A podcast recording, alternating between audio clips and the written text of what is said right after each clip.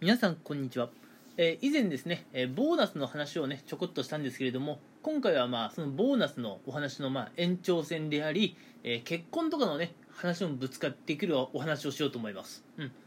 どんなお話かと言いますと、えーまあ婚活でね言われる男性の普通とは何なのかって話をねちょっとしていこうと思います、うん、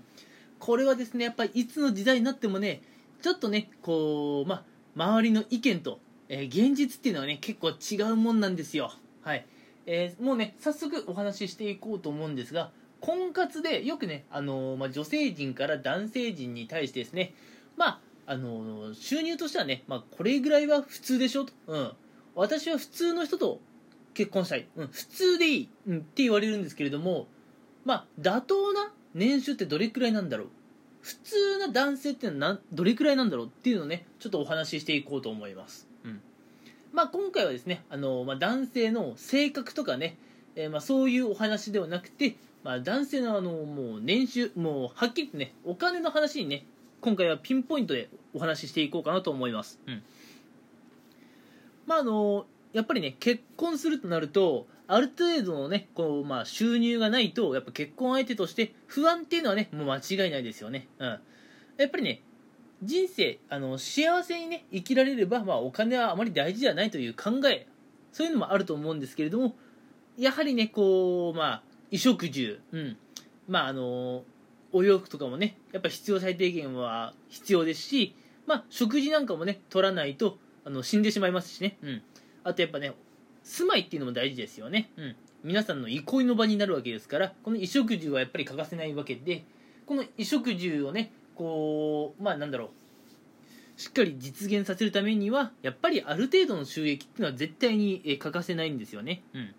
でこの、まあ、ある程度のね収益っていうのはどれくらいなのかっていう話なんですけれども、うん、まずねえー婚活とかでよく言われる女性から男性への、まあ、普通のね男性でいい。あの平均的な収入でいいっていうね、まあ、そういうまず理想のねところのお話をしていこうと思うんですが、うん、えー最近のねあの婚活市場ではあのーまあ普通の収入でいい、うん、平均的な収入でいいって、えーおっしゃる方は結構やっぱりいるんですけれども、まあ、平均的な収入ってどれくらいなのかって言った時にどうもね皆さんは、まあ、大体500万円くらいを想像してるそうなんですね、うん、500万円くらい、うん、でなんでねこの500万円っていうのを、まあ、大体平均的なあるいは普通な、えー金額だと思うのかっていうとやっぱりあの夫婦それからね、まあ、お子さんが誕生するっていうのもね、まあ、後々あると思うんで、まあ、少なくとも家族3人、まあ、もしかするとね家族4人とか5人とかペットもね飼ったらもっと、えー大家族になるかもしれませんけれどもまあまあ仮にね3人で生活するとなった時にやっぱ500万はねないときついでしょ、うん、で何がきついかっていうのはこう衣食住をねしっかり実現させるっていうのもそうなんですけれども、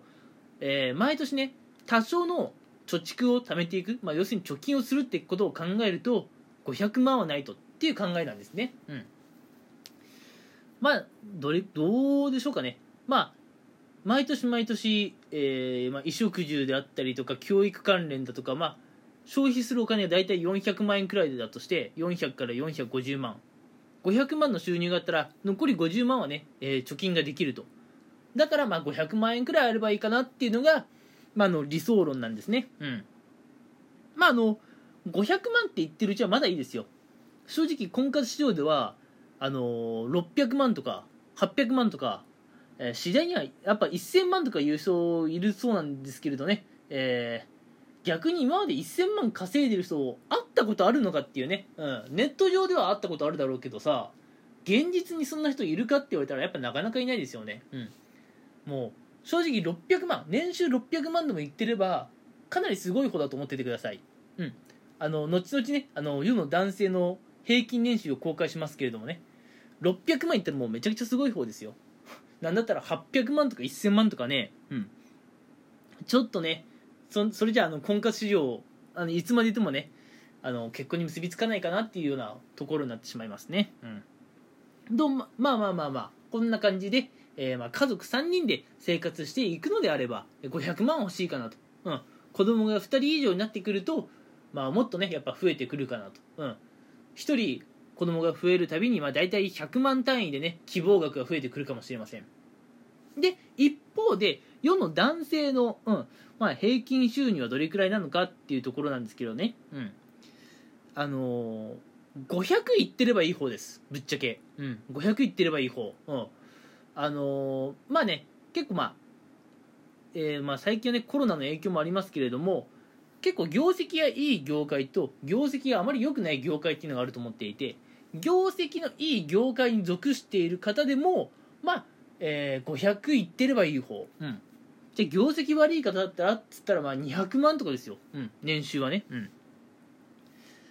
ででですよ、うん、もうちょっとね婚活の話をしていこうと思うんですけれども、うん、あの婚活で男性は大体どれくらいの年齢で結婚されるのか。ちょっとねここをお話ししておこうと思います、うん、男性の結婚する年齢のピークが大体27、うん、27歳で結婚されるのが、まあ、年齢層的には一番多いとで次いで26とか28なんですけれども、うん、じゃあ要するに20代後半の、うん、社会人男性の皆さんって大体平均収入どれくらいあるのかというところなんですけれどもえっ、ー、とこれはですねそうだな。あまり あまり期待しないでくださいというかね、うん、あの400いってたらすごい、うん、400いってたらすごい。大体300後半でしょう。20代後半の男性はね、うん、で30代前半とか30代半ばぐらいがねあのー、まあ400万円台に突入するような、えーまあ、年齢になってくるのかなと、うん、